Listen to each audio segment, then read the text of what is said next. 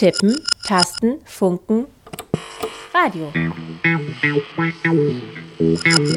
Aus Print nach mehr. IZ3W on Air. IZ3W? Die nord-süd-politische Zeitschrift IZ3W on Air. On Air. Hallo und herzlich willkommen zum Südnordfunk, der Magazinsendung des IZ3W in Freiburg. Schön, dass ihr eingeschaltet habt. Ja, äh, alles dreht sich um das Coronavirus, so auch bei uns in der Redaktionsgruppe des Südnordfunk. Ihr habt es ja auch schon beim letzten Mal gemerkt, da haben wir über die Corona-Krise weltweit geredet. Und wir haben viel diskutiert, ob wir nochmal darüber berichten wollen, eben weil das Thema einfach so überpräsent ist und damit leider auch ganz viele andere wichtige Sachen unter den Tisch fallen. Und letztendlich haben wir uns dann doch dafür entschieden, nochmal drüber zu sprechen. Und daher geht es heute, Überraschung, um das Coronavirus. Wir haben uns die Frage gestellt, äh, wie wirkt sich die Pandemie eigentlich auf soziale Bewegungen in den Ländern des globalen Südens aus? Und was bedeutet die Ausbreitung des Coronavirus eigentlich für Menschen, die sich kritisch gegenüber ihren Regierungen äußern? Ja, und als Beispiele haben wir uns dafür die Türkei, Chile, Hongkong und Bolivien rausgesucht, wo Leute ja seit Monaten und Jahren versuchen, die Machtverhältnisse innerhalb ihres Landes umzustürzen oder zu verschieben.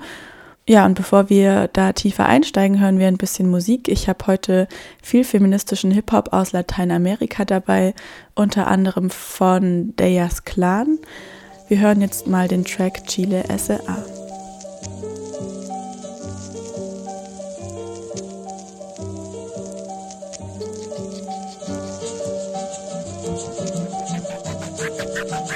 Música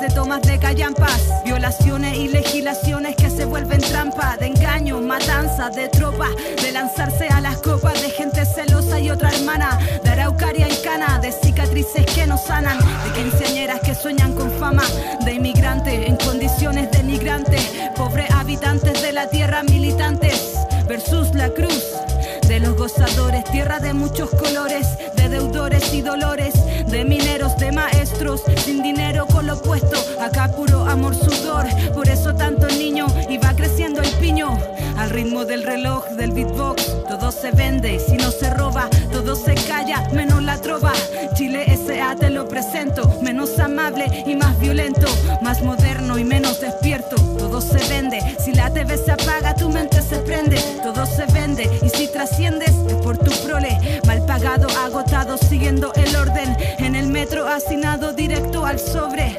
Y cada vez yo, uh, y cada vez te vuelves más pobre. Uh, uh, el pobre que obre, por cobre no cobre, el pobre que obre, ganancia palobre, el pobre que obre, haciendo turno doble y cada vez se vuelve más pobre.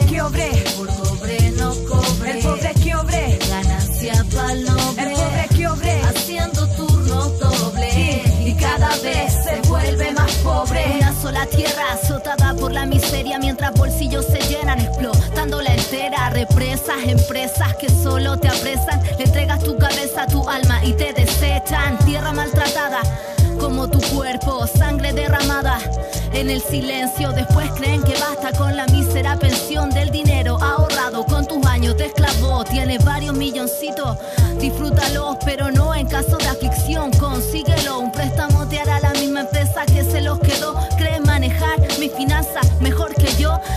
La casa propia se apropia de cada gota de tu sudor durante 25 años. Como mínimo, no hay pudor para engañarnos, para manipularnos y este sistema atarnos. Nacemos endeudados, estamos esclavizados, siendo que la tierra siempre ha entregado lo necesario para vivir, subsistir y encima de todo ser enormemente feliz. ¿Qué te indica? La abstención electoral se necesita, recapacita y descubre que en la vida lo que falta no es la quita. El pobre que obre, por cobre no cobre, el pobre que obre, ganancia hacía palobre, haciendo turno doble y cada Das war Deyas Clan mit Chile SEA. Am Mikrofon ist Robin Christopher und damit steigen wir inhaltlich ein in die heutige Sendung. Und zwar geht es darum, welche repressiven Maßnahmen Regierungen ergreifen, um gegen oppositionelle Bewegungen in Zeiten der Corona-Krise vorzugehen. Wir widmen uns gleich dem ersten Beispiel, und zwar der Türkei. An Ostern gingen äh, verstörende Bilder aus Istanbul um die Welt. Darauf drängen sich Menschenmassen vor Bäckereien, um vor einer Ausgangssperre am Wochenende noch genügend Brot zu ergattern. Diese Ausgangssperre hatte die Regierung überstürzt angekündigt und so waren die großen Gruppen aus Panikkäufern wohl eher kontraproduktiv, um die schnelle Verbreitung von Corona in der Türkei einzudämmen. Kritik am Krisenmanagement der Regierung zu üben, wird aber zunehmend schwieriger. Die Regierung geht äh, mit Verhaftungen und Einschüchterungen gegen Medien und OppositionspolitikerInnen vor. Erdogan tut alles, um die Krise für seine Zwecke zu nutzen. Lisa Westhäuser berichtet. Jetzt sagt ihr, Türkei bleibt zu Hause. Aber wie soll ich zu Hause bleiben? Ich bin kein Rentner, kein Beamter, ich bin nicht reich, ich bin Arbeiter. Ich bin Lkw-Fahrer. Wenn ich nicht arbeite, habe ich nichts zu essen. Der Lastwagenfahrer Malik Yilmaz aus Iskenderun bringt das Dilemma der Türkei in der Corona-Krise knapp auf den Punkt. Einerseits muss das Land auf seine hohe Infektionsrate reagieren. Die Türkei steht auf Platz 8 der am stärksten betroffenen Länder. Und das sind nur die offiziellen Zahlen. Die Dunkelziffer der Todesfälle ist wahrscheinlich noch viel höher. Andererseits ist die Wirtschaft schon seit Jahren in der Krise. Die Folgen eines allgemeinen Stillstands wären gewaltig. Viele Menschen haben keinen festen Arbeitsvertrag und arbeiten als Tagelöhner. Darunter auch sehr viele der fast vier Millionen Geflüchteten in der Türkei. Diese Menschen haben keine Wahl, sie müssen zur Arbeit, sonst haben sie buchstäblich kein Brot. Schutzmaßnahmen gibt es dabei so gut wie keine, wie verschiedene Gewerkschaften berichten. Die Regierung reagiert auf dieses Dilemma mit einem unentschiedenen Kurs. Zwar sollen schon seit Ende März alle Menschen unter 20 und über 65 zu Hause bleiben, am Wochenende in rund 30 Städten sogar alle BewohnerInnen. Eine allgemeine Ausgangssperre gibt es aber nicht. Hilfen vom Staat auch kaum. Das kritisiert nicht nur der Lastwagenfahrer Malik Yilmaz in seinem Video. Ob ich jetzt, wie du es sagst, zu Hause bleibe und an Hunger sterbe oder am Virus sterbe, macht keinen Unterschied. Aber der Virus bringt mich nicht um. Es ist dein System, das tötet. Ende März verbreitet Yilmaz diese deutliche Kritik an der Regierung auf der Social-Media-Plattform TikTok. Das Video wird millionenfach angeklickt. Doch schon kurz darauf schaltet sich der Innenminister der Türkei ein. Can Dündar, ein bekannter türkischer Journalist, der inzwischen im Exil in Berlin lebt, kommentiert das in einer Videobotschaft so. Er hat gesagt, ein Post, der die Öffentlichkeit provoziert, hat keine Bedeutung, aber ich werde sehen, ob sich dahinter eine Absicht verbirgt. Das war ein offener Aufruf an die Staatsanwälte. Der Lkw-Fahrer wurde sofort verhaftet. Doch nicht nur er. Ein bekannter Fernsehmoderator verteidigt den Lkw-Fahrer in seiner Sendung und sagt, welche Absicht sich seiner Meinung nach hinter dem Video verberge. Meinungsfreiheit und Demokratie. Kurz darauf zeigt Erdogan ihn wegen dieser und anderer kritischer Aussagen gleich höchstpersönlich an. Ich denke, wo wir jetzt stehen, kann man mit den 90ern vergleichen. Damals griff das Militär täglich in politische Angelegenheiten ein. Erol Önderolu ist seit 24 Jahren Türkei-Korrespondent für Reporter ohne Grenzen, eine internationale Organisation, die sich für die Pressefreiheit einsetzt. Die aktuelle Situation in der Türkei vergleicht er mit den 90er Jahren, in dem das Militär reihenweise politische Gegner ins Gefängnis steckte. Als Journalist in Istanbul beobachtet Önderolu, wie Erdogan mit allen Mitteln für ein bestimmtes Narrativ in der Corona-Krise kämpft mainstream media and pro-government uh, media outlets are a co-actor die Mainstream- und Pro-Regierungsmedien helfen der Regierung, ein wundervolles Bild von der Situation in der Türkei zu zeichnen. Sie verherrlichen das neue Präsidialsystem und Erdogan selbst, denn es wird suggeriert, dass er derjenige ist, der jetzt diese guten, effizienten Entscheidungen fällt. Und sie verherrlichen das Türkentum im Gegensatz zu Europa und westlichen Gesellschaften versus Europe Denn in Europa, so zeigen es viele Medien in der Türkei, sterben die Menschen scharenweise an Corona, ganz im Gegensatz zur Türkei, wo ein starker Mann die Krise im Griff habe. Alle, die Erdogan diese Erzählung nicht abkaufen, stehen stark unter Druck. Nach Ostern polterte der Präsident gegen kritische Berichterstattung und sagte, manche Medien hätten mit ihren Nachrichten und Kolumnen einen Krieg gegen ihr eigenes Land angefangen, wie sie es immer täten. Unser Land wird hoffentlich eines Tages nicht nur den Coronavirus los, sondern auch diese medialen und politischen Viren. Erol Önderolu von Reporter ohne Grenzen weiß, was diese Drohung in der Praxis bedeutet. Auch wenn er nach zwei Anklagen wegen seiner journalistischen Arbeit mit seiner Kritik an der Regierung vorsichtig ist. The way that they have they deal with media with the journalists questionable. Die Art, wie sie die Medien behandelt, ist vollkommen fragwürdig, denn sie nehmen Medien oder kritische Journalistinnen und Journalisten hauptsächlich als Gefahr wahr. Es ist kein Zufall, dass in den ersten beiden Wochen der Pandemie mehr als ein Dutzend Lokaljournalisten verhaftet wurden. Lokalreporter, die über das tatsächliche Ausmaß der Corona-Krise vor Ort berichten, bekommen immer öfter Besuch von der Polizei und kritische Medien oft keine Presseausweise oder Zugang zu wichtigen Informationen. Denn für Erdogan ist seine Erzählung der Krise politisch überlebenswichtig. Wirtschaftlicher Aufschwung und große Bauprojekte wie die dritte Brücke über den Bosporus oder der neue Megaflughafen in Istanbul haben lange Erdogans Legitimation ausgemacht, meint Önderolu. Ich denke, solange die Regierung einen Weg findet, das Land finanziell am Laufen zu halten, werden sie ihre 30 Prozent der Wählerschaft bei der Stange halten.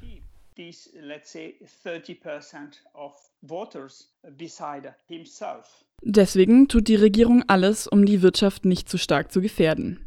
Dabei hört sie weder auf den türkischen Ärzteverband, der eine allgemeine Kontaktsperre fordert, noch auf die Opposition. Im Gegenteil, Erdogan nutzt die Krise, um seine politischen Gegner zu schwächen, gerade in der Kommunalpolitik. Viele kurdisch geprägten Städte stehen schon länger unter Zwangsverwaltung der Regierungspartei und Anfang März wurden erneut BürgermeisterInnen der pro-kurdischen linken Partei HDP abgesetzt. Vor allem aber versucht der Präsident, die beliebten Bürgermeister von Istanbul und Izmir klein zu halten. Die sind beide Mitglieder der größten Oppositionspartei CHP. Corona trifft Istanbul und Izmir besonders hart und so haben die beiden Bürgermeister schon im März schnell reagiert. Zum Beispiel mit einer Spendenkampagne für besonders Betroffene. Die hat das Innenministerium aber eingefroren. Man wolle keinen Staat im Staate, hieß es. Stattdessen hat die Regierung ihre eigene Spendenkampagne gestartet. Bis bize yeteriz Türkien. Wir sind uns selbst genug, meine Türkei, heißt die Kampagne. Inzwischen sind umgerechnet rund 245 Millionen Euro zusammengekommen. Es gab allerdings Berichte, dass Unternehmen, die der Regierungspartei AKP nahestehen, ihre Angestellten zu einer Spende gedrängt haben. Die Regierung reagiert auf Corona also mit Nationalismus und Druck auf die Oppositionsparteien. Die Krise ist aber auch eine willkommene Möglichkeit für Erdogan, um andere GegnerInnen loszuwerden. So hat das Parlament eine Gesetzesänderung beschlossen, um Haftstrafen zu reduzieren und die Gefängnisse zu entlasten.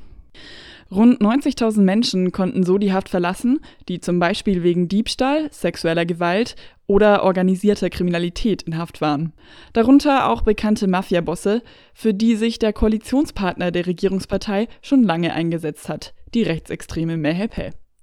Zurück bleiben die politischen Gefangenen, JournalistInnen, kurdische und MenschenrechtsaktivistInnen und OppositionspolitikerInnen.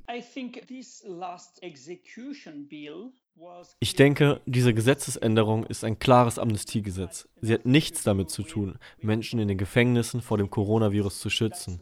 Deswegen sind politische Gefangene und JournalistInnen, die unter den Antiterrorgesetzen verurteilt wurden, von der Gesetzesänderung ausgenommen. Die türkischen Antiterrorgesetze sind höchst fragwürdig und eine der Hauptwaffen des Regimes, um politische GegnerInnen einzusperren. So sitzen in den Gefängnissen jetzt noch Menschen wie der ehemalige Vorsitzende der kurdischen HDP, Selahattin Demirtas. Außerdem über 100 JournalistInnen und auch viele ältere Menschen, die wegen ihrer Nähe zur religiösen Gülen-Bewegung angeklagt wurden. Die macht Erdogan für den Putschversuch vor vier Jahren verantwortlich. Die Regierung sagt, sie hätte die gesundheitliche Lage in den Gefängnissen im Griff. Wer anderes behauptet, wie etwa ein Politiker der HDP aus Ankara, wird oft selbst verhaftet. Das Regime versucht also mit allen Mitteln, seine Macht weiter auszubauen und durch die Corona-Krise zu kommen. Ob ihm das gelingt, hängt wohl viel von der wirtschaftlichen Entwicklung ab und davon, ob die Menschen in der Türkei die Erzählung vom starken Mann akzeptieren. Erol Önderulu hat den Eindruck, dass sich da gerade etwas verändert. Die ganze Situation hat ein Gutes. Immer mehr Menschen realisieren, wie wichtig kritische Stimmen in der Türkei sind. 85 Prozent der Mainstream-Medien werden direkt oder indirekt von der Regierung kontrolliert. Aber langsam verstehen die Menschen jetzt besser, wie wichtig es ist, dass ihre Stimme repräsentiert wird, dass man ihre täglichen Probleme in kritischen Medien abbildet. Viele Menschen in der Türkei haben neue Gewohnheiten entwickelt. Sie nutzen neue Online-Nachrichtenportale, anstatt regierungstreues Fernsehen zu schauen, wo die Probleme verherrlicht werden pro-government media glorifying all aspects of the problems. Malik Yilmaz, der Lastwagenfahrer, der gesagt hat, dass das System töte, nicht der Virus, wurde inzwischen unter Auflagen wieder aus der Haft entlassen. Seitdem spricht er in vielen Fernsehsendungen über seine Situation. Doch auch er ist jetzt arbeitslos. Sein Arbeitgeber hat ihn entlassen. Das war ein Bericht über die Türkei und darüber, wie Erdogan versucht, sein Image des starken Mannes und der Türkei als Vereinte Nation mit allen Mitteln aufrechtzuerhalten. Ihr hört den Südnordfunk und wir machen hier weiter mit ein bisschen Musik und zwar diesmal von La Fela Vacha mit La Cuerpa.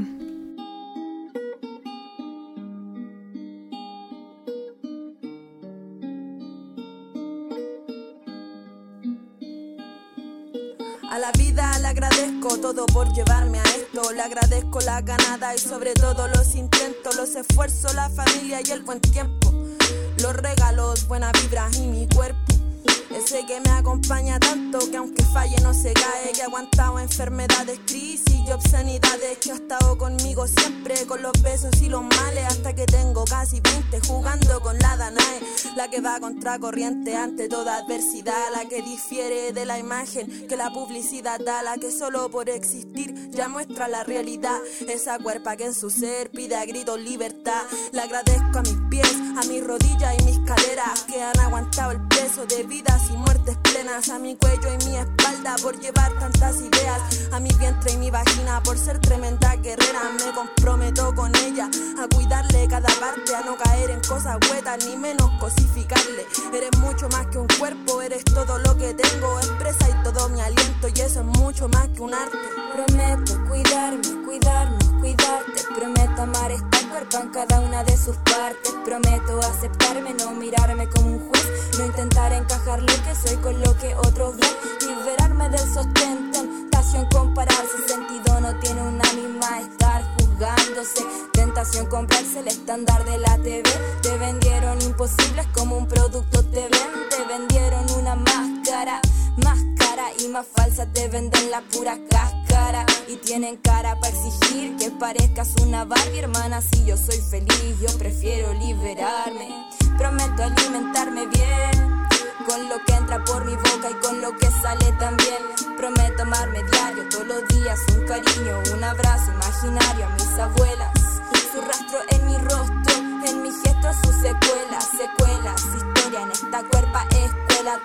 Aprender de ella, hacerla nuestra, honrarla, hacerla nuestra hacerla mía, pero en serio. Aprender de su ciclo y todo lo que hay en ellos. De estrella y de luna, de la maria, de la mar, del reflejo en la laguna, del fin y vuelta a empezar.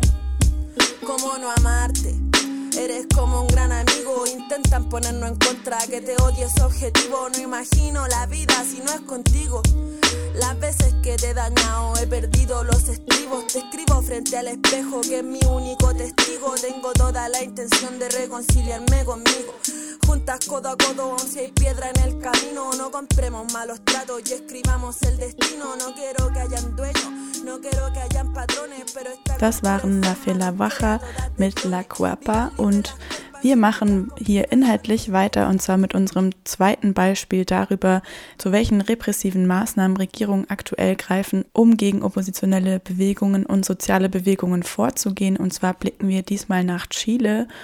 In den letzten Monaten, seit Ende letzten Jahres, gab es massive Proteste für Sozial- und Wirtschaftsreformen auf Chiles Straßen. Als Reaktion auf die Corona-Pandemie erklärt die Regierung Piñeras Mitte März den Ausnahmezustand und verhängt Ausgangssperren. Auch einige Nachbarschaftsversammlungen der Protestbewegung rufen dazu auf, zu Hause zu bleiben. Nun ist also die Straße nicht mehr Katalysator für die Unzufriedenheit der Bevölkerung und die Bewegung findet andere Protestformen. Maria Paz Villalobos und Sofia Boddenberg berichten von einer Protestbewegung, die auf jede Rede von Präsident Piñera mit Cacerolazos, also dem lauten Schlagen auf Töpfen an den Fenstern antwortet, sich online vernetzt und über ihre Forderungen reflektiert.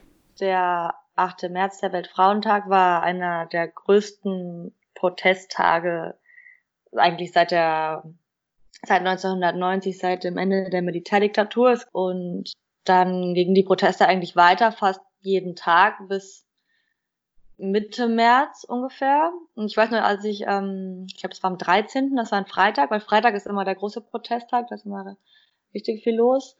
Da war der Coronavirus schon in Europa präsent, aber hier war das eher noch so ein Scherz. Haben wir alle gesagt, ja, der Pinera-Virus ist viel tödlicher als der Coronavirus. So beschreibt Sophia Boddenberg, freie Journalistin in Chile, die Proteste dort Anfang März. Im Oktober 2019 starten Schülerinnenproteste als Reaktion auf die Fahrpreiserhöhungen der U-Bahn in Santiago de Chile. Dass es um mehr geht als das, zeigt sich schnell. Die Proteste weiten sich nach und nach auf ganz Chile aus. Die Unzufriedenheit bezieht sich unter anderem darauf, dass nur wenige von dem neoliberal geprägten Wirtschaftssystem profitieren. Viele Bereiche, wie das Gesundheitssystem und Bildungssystem, sind stark privatisiert. Die Menschen gehen auf die Straßen und fordern Sozial- und Wirtschaftsreformen und eine neue Verfassung. Maria Paz Villalobos ist vor einigen Jahren von Chile nach Deutschland gekommen und ist noch immer in engen Kontakt nach Chile. Sie beschreibt die Proteste und Repressionen in Chile im März, also bevor Corona dort ein Thema wurde. Die Bewegung war super hoch und super stark und unter äh, massiven, massiven und systematischen Menschenrechten äh, Verletzungen auch. Äh, damals gab es äh, in dem Moment schon ungefähr 4000, fast 5000 Menschen mit äh, riesigen Verletzungen, von denen auch fast halbe Millionen Menschen mit Augenverletzungen oder absolute verlorene Augen. Eigentlich waren für März und April weitere massive Demonstrationen geplant. Aber Anfang März gab es in Chile die ersten mit Corona infizierten Menschen. Mitte März hat dann die Regierung Präsident Piñeras öffentliche Veranstaltungen mit mehr als 50 TeilnehmerInnen verboten, Ausgangssperren verhängt und den Ausnahmezustand erklärt. Maria Paz Villalobos berichtet, wie die Protestbewegung und die Regierung auf die Corona-Pandemie reagiert und wie sich die Protestformen verändern. Ja, äh, genau. Nach der 8. März, eine Woche später, würde die Pandemie herausgekommen. Ne? Und viele, die Bewegungen haben ihre Menschen aufgerufen, selbst in Quarantäne zu gehen und die Protesten äh, ein bisschen pausieren, damit die Leute selber sich schützen konnten. Und das war richtig, äh, meiner Meinung nach. Und noch war äh, in Konkordanz mit, die, mit was diese Bewegungen geplant haben. Weil, weißt du, andere, andere ähm, Protestformen oder Arten. In Chile war die, die Selbstorganisation von den Menschen. Und das heißt, in jeder Viertel, in jedem Kinderspielplatz, in jedem kleinen Dorf und äh, auch in regionalen Bereichen sind die Leute zusammengetroffen, um sich zu fragen, wie wollen wir unser Land für die Zukunft. Und dies, die waren die Assembleas Territoriales äh, und die waren auch andere Proteste Methode und Selbstorganisationsantworten über die, über die Null Antworten von der Regierung. Das heißt, wenn im März die Menschen noch voll auf der Straße waren, viele Bewegungen ruften ihren, ihre Leute auf, um sich zurückzuziehen, damit die Reflexion über die Forderungen zusammenfassen konnten und ein bisschen einen Schritt weiter damit machen zu können. Und ähm, sind die Menschen in Selbstquarantin gegangen. Äh, der Piñeras Regierung hat nur repressive Methoden gezeigt als, als, ähm, als Schutzmaßnahmen. Das heißt, die Menschen sollten nicht mehr sich mehr als 50 Menschen sich treffen und solche Dinge. Aber plus die erste, die erste Maßnahme, die unsere Regierung nach der Pandemie gemacht hat, war die Einkauf von Dutzenden von Tränengaswagen und Wasserwerferwagen und Materialien für Repression. Und das zeigt, wo die Interessen für, für die Regierung waren. Genau, so die Protesten sind so weitergegangen von zu Hause. Das ist Topschlagen am Abend.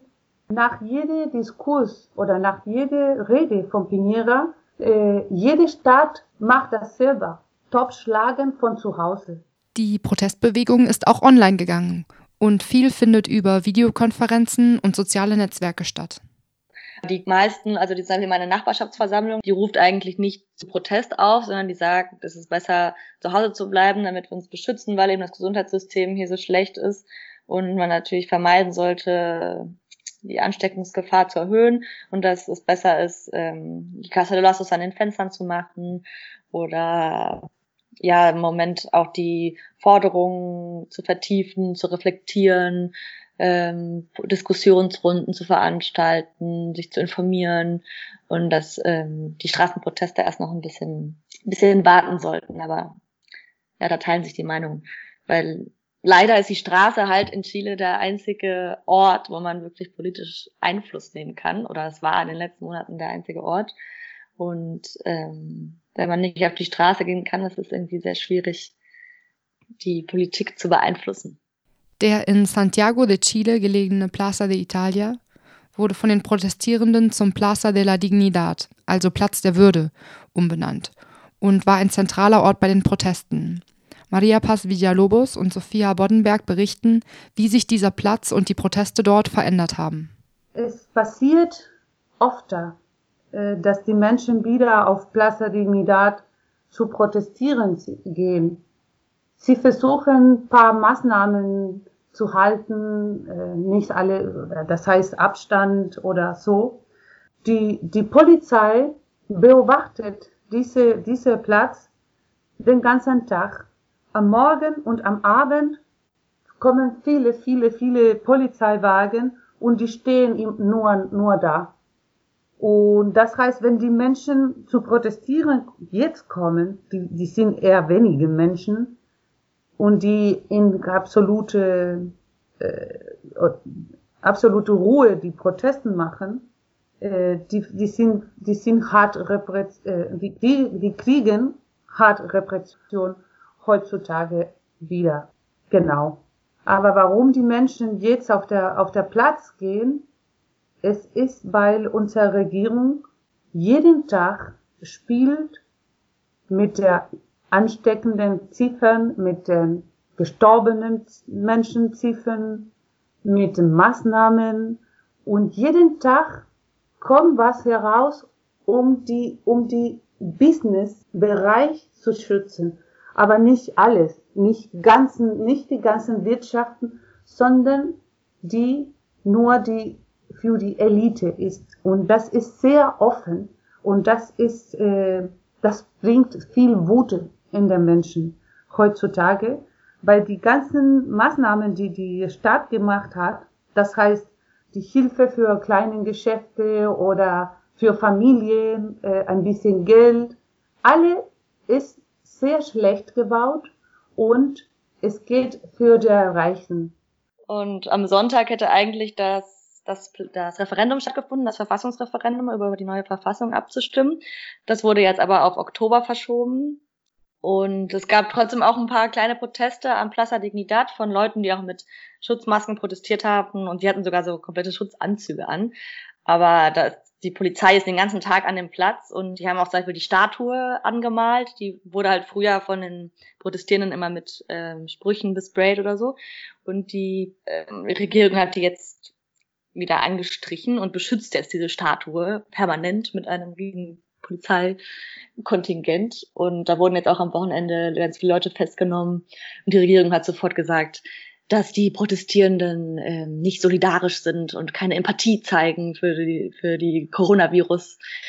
Äh, und die Regierung nutzt das halt voll aus, um die Proteste, um die, die Bewegungen unter, unter zu drücken, aber das klappt halt nicht so wirklich, weil die Leute sind zwar zu Hause, aber die politische Meinungen sind ja immer noch da und die Unzufriedenheit mit der Regierung ist immer noch da und das lässt sich auch nicht so einfach abstellen.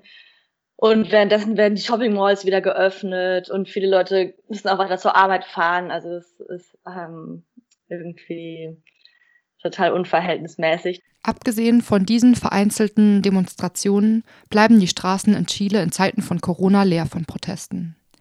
Die politischen Maßnahmen und Reaktionen der Regierung in Bezug auf die Corona-Pandemie verstärken jedoch nur die Unzufriedenheit der Bevölkerung. Genau, also ich würde sagen, dass die Energie auf jeden Fall noch da ist und die Leute sind auch immer noch unzufrieden. Ich würde sogar sagen, noch unzufriedener als vorher, auch weil die Regierung die ganze Coronavirus-Krise so richtig schlecht managt und ähm, zum Beispiel Unternehmen erlaubt hat, den Arbeitern keinen Lohn zu bezahlen oder sie zu entlassen wenn sie wegen des Coronavirus nicht zur Arbeit gehen können. Deswegen gibt es jetzt schon mehr als eine Million Arbeitslose und das, das Gesundheitssystem ist ja hier auch ähm, sehr stark privatisiert. Das öffentliche Gesundheitssystem ist total unterfinanziert. Es gibt zu wenig Leute, zu wenig Mitarbeiter, zu wenig medizinische Produkte und Mittel. Deswegen staut sich eigentlich noch mehr Unzufriedenheit an und ähm, jetzt ist halt kein Katalysator mehr da, um das, ähm, die ganze Wut rauszulassen auf der Straße.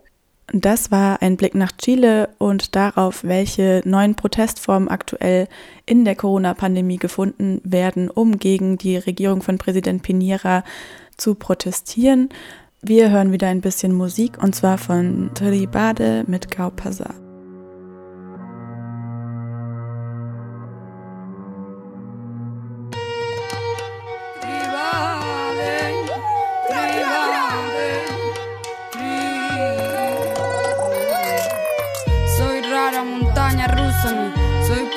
Ni soy mala demasiado le dan a la coca y valoran más la copia que entender historia. Ese pa' allá quiere estar sola, ni lujo ni cuello tengo el alma, mi cuerpo mío no lo dejo tocar. A ver, ¿qué coño pasa? ¿Qué coño mira? Cierra la pata, busca, investiga nueva masculinidad. Yo soy la típica que te insulta si me miras por detrás. Te la valía, te la va a montar, te la valía, te la va a montar. Te la valía, te la va a montar, te la valía, te la va a montar. Yo me mantengo en la humildad, no soy tu secretaria. Tengo colegas de verdad que no me van a engañar, que no pueden discrepar, se adicta, que no vuelvan jamás esa cosa suya. Voy más allá a ese lugar donde no me puedo ni acordar. Yo lo que quiero es ser presa de mi pati mamá. Yo no soy la chica mona de la peli, yo soy la mala blanca que tiene alerta a los vecinos. Estamos negados, pasa más de 40 en el Kelly. El fin de que viene te juro que no me lío. Yo no soy la chica mona de la peli, yo soy la mala blanca que tiene alerta a los vecinos. Estamos negados, pasa más de 40 en el Kelly. Das war Gaupasa von Tribade. Ihr hört den Südnordfunk und wir sprechen in der heutigen Sendung darüber, wie soziale und oppositionelle Bewegungen in der Corona-Krise im globalen Süden agieren können und welchen Repressionen sie ausgesetzt sind. Wir haben gerade einen Blick nach erst in die Türkei und dann nach Chile geworfen und wir wollen in Lateinamerika, auf dem lateinamerikanischen Kontinent bleiben und einen Blick äh, nach Bolivien werfen. Dort ähm, darf jeder und jede einen Vormittag die Woche raus, um sich zu versorgen. Nur ist die Frage, mit welchem Geld in einer Gesellschaft, in der 70 Prozent der Menschen im informellen Sektor arbeiten. Mit der derzeitigen totalen Ausgangssperre fehlen den meisten Menschen ihre Einkünfte. Viele hungern, staatliche Hilfe oder Ausnahmeregelungen, damit es nicht zur Unterversorgung kommt, gibt es nicht. Adriana Guzman verkauft Kunsthandwerk und engagiert sich bei der Bewegung gemeinschaftlicher antipatriarchaler Feminismus. Sie spricht über die Pandemie als Deckmantel für eine Ausweitung der Repression und eine fortschreitende Militarisierung der bolivianischen Gesellschaft unter der selbsternannten rassistisch-fundamentalistisch-christlichen de facto Regierung von Präsidentin Janine Agnès, die sich letztes Jahr an die Macht putschte und den gewählten Präsidenten der MAS Evo Morales ins Exil nach Mexiko zwang. Maike Bischoff berichtet. Primero es importante decir que Zuerst ist es wichtig zu sagen, dass zu dem Putsch jetzt auch noch die Pandemie hinzukommt. Wir sind also mit der Pandemie konfrontiert unter einer de facto Regierung, die mit allen Mitteln die Bevölkerung unterdrückt und verfolgt. Ich persönlich, die in der Demokratie geboren bin, ich kannte diese Verfolgung und diese Art der Diktatur nicht, in der keine Rechte respektiert werden. Du hast mit dieser de facto Regierung kein Recht auf Meinungsäußerung, keine Versammlungsfreiheit. Du kannst dich nicht organisieren. Wir haben hier in Wirklichkeit keine Quarantäne, sondern einen Belagerungszustand. Im Bezirk El Alto, ganz in der Nähe der Hauptstadt, dort leben vor allem die Aymaras, die sehr politisch und widerständig sind. Und es gab dort 2003 im sogenannten Kampf um das Gas ein Massaker und jetzt 2019 im Zuge des Putsches schon das zweite Massaker in der Geschichte von El Alto. Und als wäre das nicht genug, jetzt haben sie dort sogar die Ärztinnen und Ärzte abgezogen. Und die Leute werden sich selbst überlassen. Sie müssen allein mit der Pandemie klarkommen. Das ist die Strafe für ihren Widerstand gegen die neoliberale Politik und jetzt gegen den Putsch.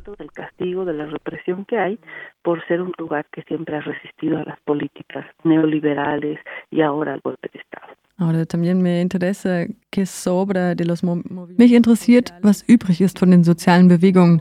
Wenn du sagst, es gibt keine Versammlungsfreiheit, habt ihr andere Möglichkeiten zu protestieren oder euch zu organisieren?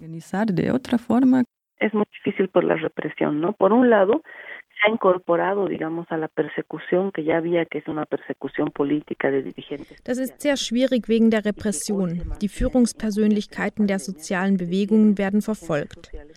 Heute passiert das unter dem Deckmantel der Pandemie. Die de facto Regierung klagt dann ihr unangenehme Leute an, sie hätten sich nicht an die Quarantänemaßnahmen gehalten oder andere via soziale Medien dazu aufgerufen, die Quarantäne zu brechen.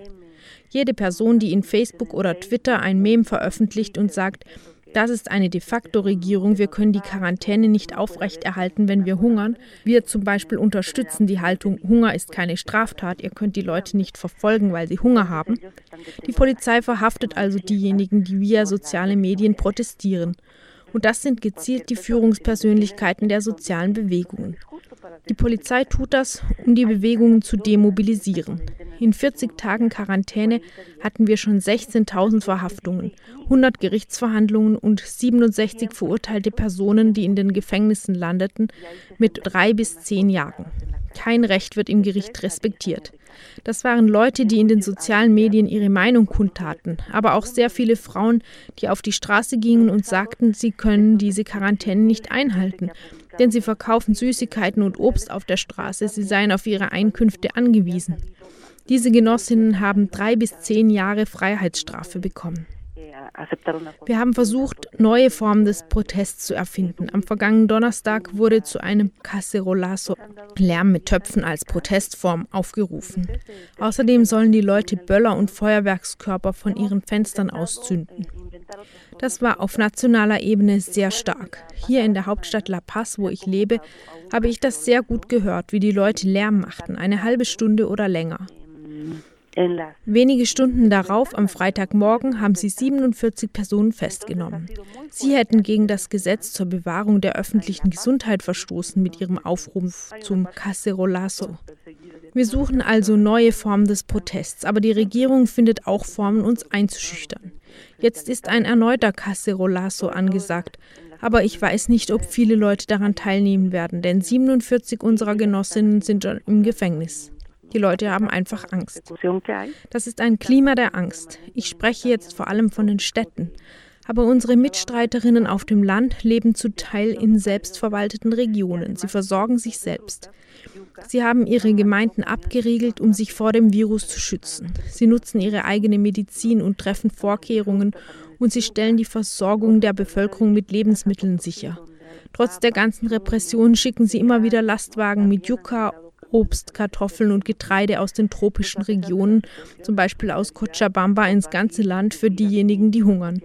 Die Solidarität und Gegenseitigkeit bleibt also bestehen. Das ist unser Widerstand. Ni siquiera a comerciar entre ellos, a intercambiar entre ellos, ¿no?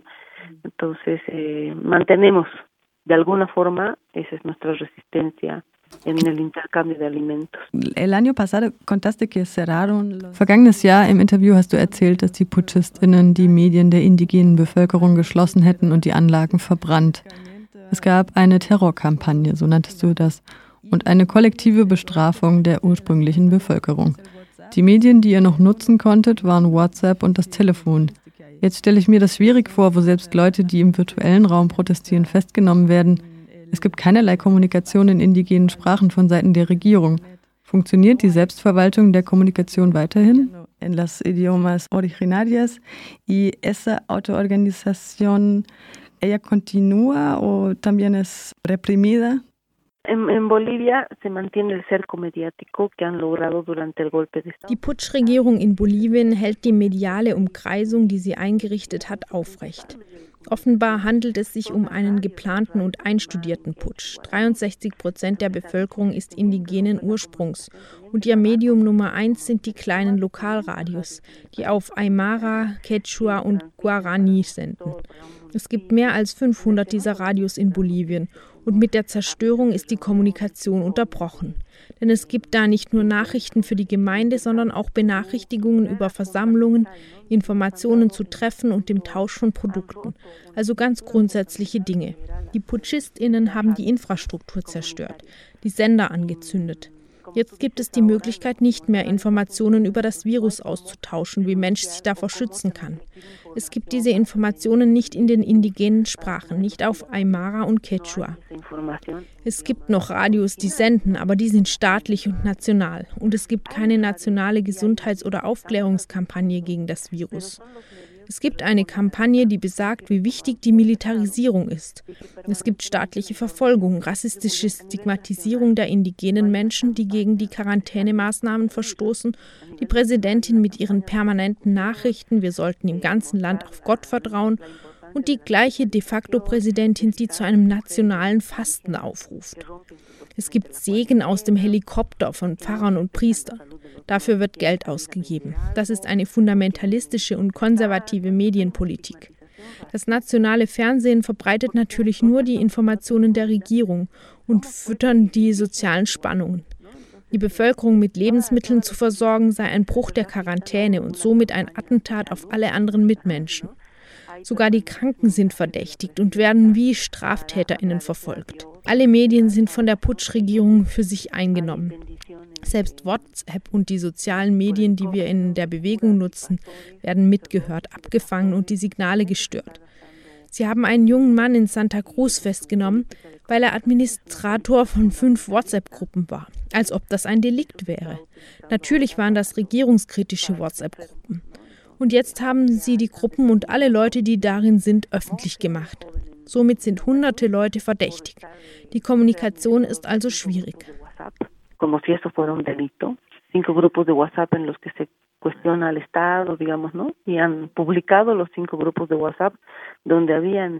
Cientos de, de personas, todas ahora sospechosas y todas perseguidas, ¿no? Como tú dices, la pandemia está siendo utilizada solamente para justificar la represión. Wie du gesagt hast, die Pandemie wird dazu missbraucht, die Repression zu rechtfertigen, die vielen Verhaftungen und illegalen Gefängnisstrafen. Das ist der grundsätzliche Unterschied. Hätten wir hier weiterhin die Bewegung zum Sozialismus, die auf jeden Fall auch sehr viel Kritik verdient, aber etwas, das sie nie gemacht hat, ist Massaker anzurichten und die Bevölkerung zu unterdrücken. Marxismus ist auf keinen Fall gleichzusetzen mit Putschismus. Wie war der 1. Mai im Vergleich zu den Vorjahren, in comparación con los años pasados? Cada primero de mayo para nosotras era Jeder 1. Mai war für uns geprägt vom Denken an die Vertiefung eines Veränderungsprozesses. Ich erinnere mich an einen 1. Mai, als die fossilen Brennstoffe verstaatlicht wurden. Obwohl es Kritik gibt und manche sich fragen, ob es eine Verstaatlichung war, wurden damit Einkünfte generiert und das, was wir Reichtum des Landes nennen, umverteilt. Es ergab sich daraus ein Budget für Universitäten, was wir gefordert hatten. Wir Indigenen haben keine starke Verbindung zum 1. Mai, denn wir arbeiten nicht lohnabhängig in Fabriken oder so, sondern eher in der Landwirtschaft. Trotzdem sind wir Arbeiterinnen. Und die Arbeiterinnenklasse ist da traditionell auch sehr rassistisch. Also der 1. Mai war immer geprägt von Momenten der Begegnung zwischen Arbeiterinnenklasse, Indigenen und der Regierung. Das lief alles andere als perfekt. Aber in welchem Land steht die Bevölkerung beim Marsch am 1. Mai schon hinter ihrem Präsidenten? In kaum einem Land, in Bolivien schon. Normalerweise. Dieser 1. Mai stand natürlich unter dem Zeichen der Repression. Es gab auch Verkündungen von der Arbeiterpartei und einigen linken Organisationen, die der MAS, Bewegung zum Sozialismus, die Schuld am Putsch gibt. Es gibt also eine rassistische Linke auch in diesem Prozess der Veränderung, welche auch die MAS destabilisiert hat. Ich habe nichts gegen Kritik, die MAS ist auf jeden Fall zu kritisieren. Aber sie politisch gezielt zu schwächen, zu destabilisieren und falsche Behauptungen in die Welt zu setzen, das zeigt den Rassismus und das Unverständnis in dieser Linken für die Revolution der indigenen Völker. Das sind keine Revolutionen nach Handbuch, nach ihren Standards. Und es gibt eine Transformation von Seiten der Gesellschaft, von Seiten der indigenen Gemeinden und sozialen Bewegungen jenseits von Evo Morales. Jenseits der Maß haben sie das Land verändert. Gruppen, die niemals eine Beziehung zum Staat hatten, verändern Bolivien. Die Autonomie der indigenen Gemeinden ist unsichtbar für die Linke, weil diese sich auf den Staat als bürokratische Maschinerie konzentriert. Sie kennen die Gemeinden nicht und sie kennen nicht einmal die Veränderungen in der Arbeiterinnenklasse, denn die meisten Leute in der Linken haben in ihrem Leben noch nie gearbeitet. Sie hatten nie Hammer oder Sichel in der Hand, obwohl sie das gerne vor sich hertragen. Diese rassistische Linke also hat sich am 1. Mai gegen den Putsch ausgesprochen, ihn aber dahingehend gerechtfertigt, dass sie die Schuld der Maß gab. Das finden wir empörend.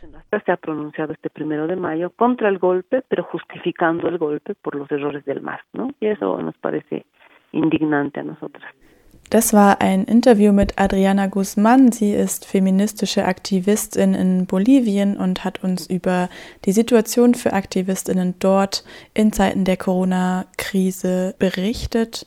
Und bevor wir hier am Ende des Südnordfunks noch einen letzten Schwenk nach Hongkong machen zu unserer Sendung Repression statt Schutz, autoritäre Maßnahmen in der Corona-Krise, wollen wir noch ein bisschen Musik hören und zwar nochmal von Fela Wacha mit Semillas de Libertad, was übersetzt heißt Saaten der Freiheit.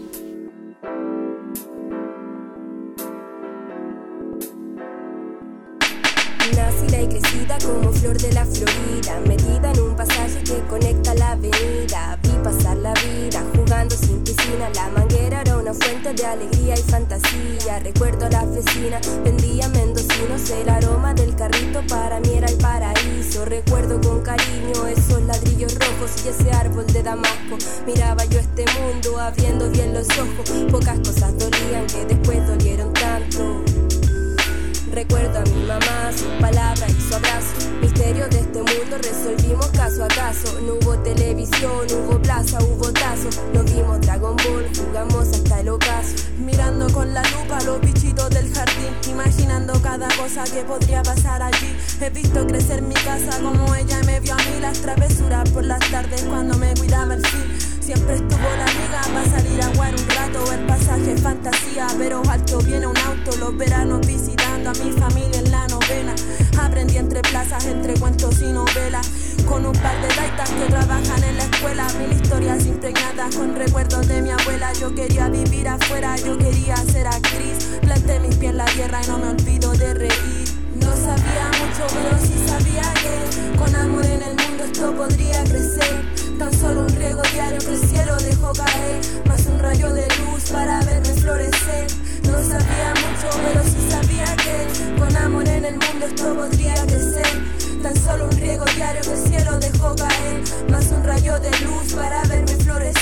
Lo bueno de ser joven que no olvida lo que es ser niña. Sembrando puro bien como el mismo cariño. Nunca faltó en mi casa una mano y un abrigo, una sonrisa y la esperanza de construir un camino. Es que fue aquel momento en el que tuve grandes sueños. Es que nunca fui tan feliz como cuando pequeña. Es que hasta lo más fome me parecía de ensueño. Pellizquenme si se me olvida y no lo enseño. Devolverle al mundo un poquito del misterio cuando no tenía idea de que esto iba en serio. La tortilla y la jalea como el almuerzo promedio, la rutina y la aventura de ver todo como un juego. Eso es lo más infancia y más que un derecho debería ser su gracia. Soñar con lo que quiera da lo mismo su importancia. Si yo tenía ocho años y quería ser astronauta. Los sueños de la infancia no han quedado en el olvido. Quería ser cantante, el rap se convirtió en el medio. Quería ser DJ, escritora y cineasta, bailarina, inventora y pintora y mucho más. Quería que en el mundo nada, nadie hiciera falta y aún le pongo empeño para que nadie quede atrás. La inocencia del comienzo se ha teñido de experiencia. Sigo siendo la misma con curiosidad en su esencia. Cultivado paciencia, crecido la esperanza de sembrar conciencia donde sea que se planta. No sabía mucho, pero sí sabía que con amor en el mundo esto podría crecer. Tan solo un riego diario que el cielo dejó caer, más un rayo de luz para verme florecer. No entiendo mucho, pero sí entiendo que hay que siempre luchar para florecer mujer, con raíces en la tierra y con alas para volar. Si siembras rebeldía, cosecharás libertad. No sabía mucho, pero sí sabía que con amor en el mundo esto podría crecer. Tan solo un riego diario que el cielo dejó caer, más un rayo de luz para verme florecer. No entiendo mucho, pero sí entiendo que hay que siempre luchar para florecer mujer, con raíces en la tierra y con alas para volar. Si siembras rebeldía, cosecharás libertad.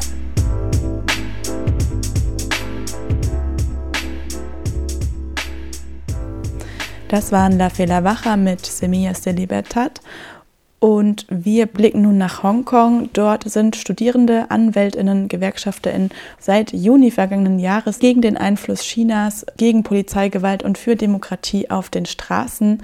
Kaum eine der Forderungen wurde seitdem erfüllt. Trotz Einschüchterungen und vielen Verhaftungen haben die prodemokratischen Parteien bei den Lokalwahlen im November einen beeindruckenden Wahlsieg eingefahren.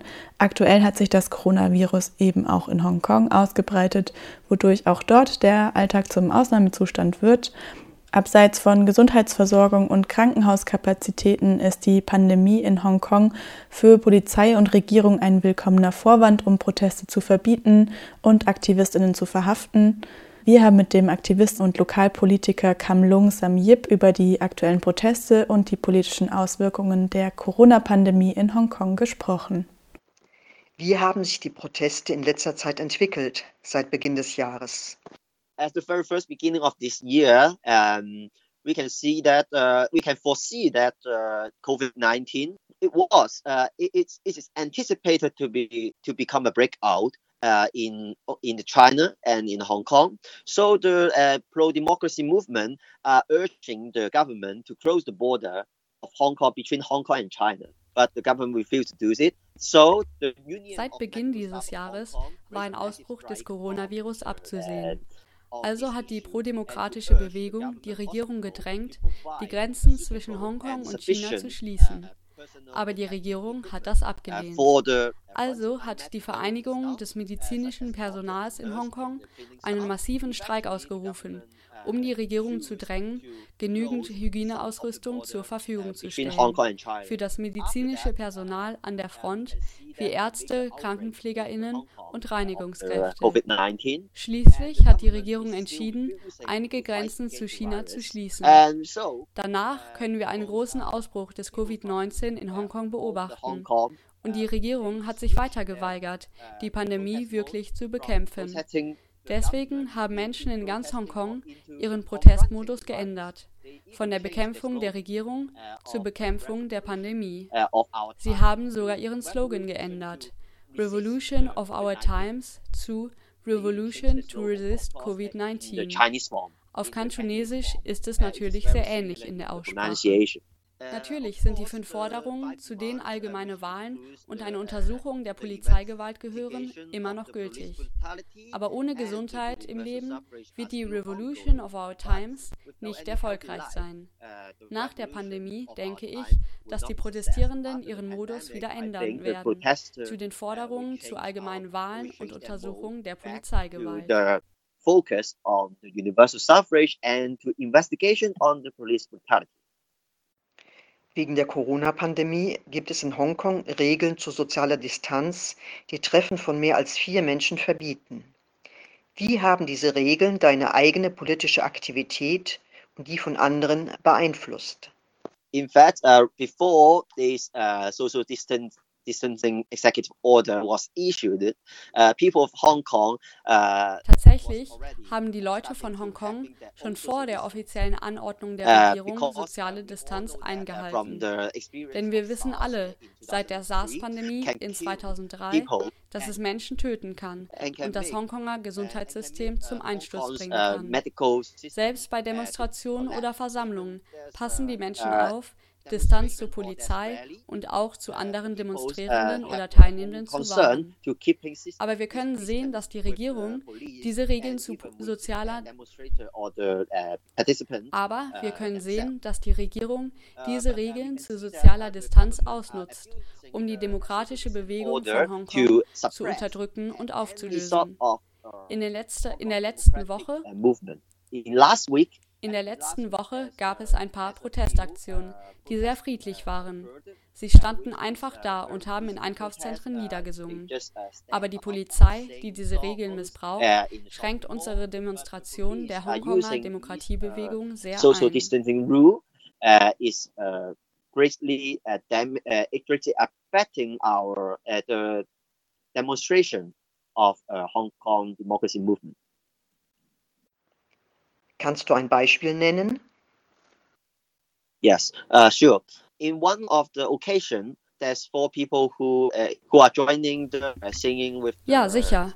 Bei einer Gelegenheit gab es vier Menschen, die in den Gesang der Revolution eingestimmt haben, im Einkaufszentrum IFC. Es gab zwei weitere Studierende, die zufällig einige Meter weiter standen und das gleiche Lied gesungen haben.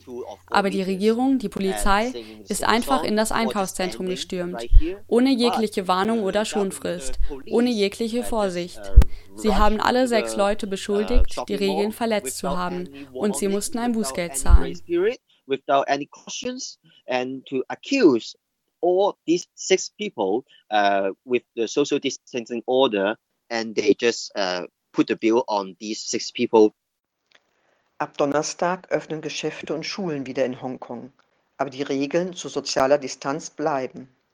Welche Aussichten siehst du für politischen Aktivismus in den kommenden Wochen und Monaten? Uh, as we can see that uh, the uh, in last month, uh, major uh, political leaders in the pro-democracy camp was being uh, accused and arrested. Wir können beobachten, dass im letzten Monat wichtige politische Führerinnen der prodemokratischen Bewegung von der Polizei angeklagt und verhaftet wurden, wegen einer unerlaubten Versammlung im letzten Jahr. Und da können wir sehen, dass die Polizei es nicht zulässt, dass die Spannungen weniger werden. Es ist absehbar, dass die Protestierenden sich weiter organisieren werden, so viel sie können, oder auch ihre Protestformen verändern werden. Die Proteste werden zunehmend organisch. Zum Beispiel setzen wir uns gerade für den Yellow Economic Circle ein. Das bedeutet, dass Leute, die demokratische Werte vertreten, bei Ladenbesitzern einkaufen, die auch diese Werte vertreten. Davor hat die chinesische Regierung am meisten Angst, was wir daran sehen können, dass die chinesische Regierungsbehörde in Hongkong schon mehrmals in den letzten Wochen diese Aktion als, ich zitiere, wirtschaftlichen Terrorismus bezeichnet hat. Aber natürlich können wir sehen, dass die Unterstützung der Geschäfte, die uns unterstützen, etwas Selbstverständliches und sehr Normales ist, was wir tun können, um diese Bewegung zu erhalten economic terrorists, I quote from them. But uh, of course, as we can see that uh, supporting those shop with supporting us uh, is uh, most obvious and most normal things that uh, we can uh, do to sustain this movement. Ja, das war ein Blick nach Hongkong und damit sind wir am Ende des Südnordfunks im Mai unter dem Titel Repression statt Schutz. Autoritäre Maßnahmen in der Corona-Krise. Ja, schön, dass ihr dabei wart. Am Mikrofon war Robin Christopher und Ihr könnt die Sendung wie immer nachhören auf www.rdl.de oder unter dem Reiter Südnordfunk auf der Seite www.iz3w.org. Ich freue mich, wenn ihr das nächste Mal einschaltet. Vielleicht sprechen wir dann auch wieder über etwas anderes als die Corona-Pandemie. Wir wissen es noch nicht. Trotzdem schön, wenn ihr dabei seid. Macht's gut und bis bald. Tschüss. No entiendo mucho, pero sí entiendo que hay que siempre luchar para florecer mujer, con raíces en la tierra y con alas para volar. Si siembras rebeldía, cosecharás libertad.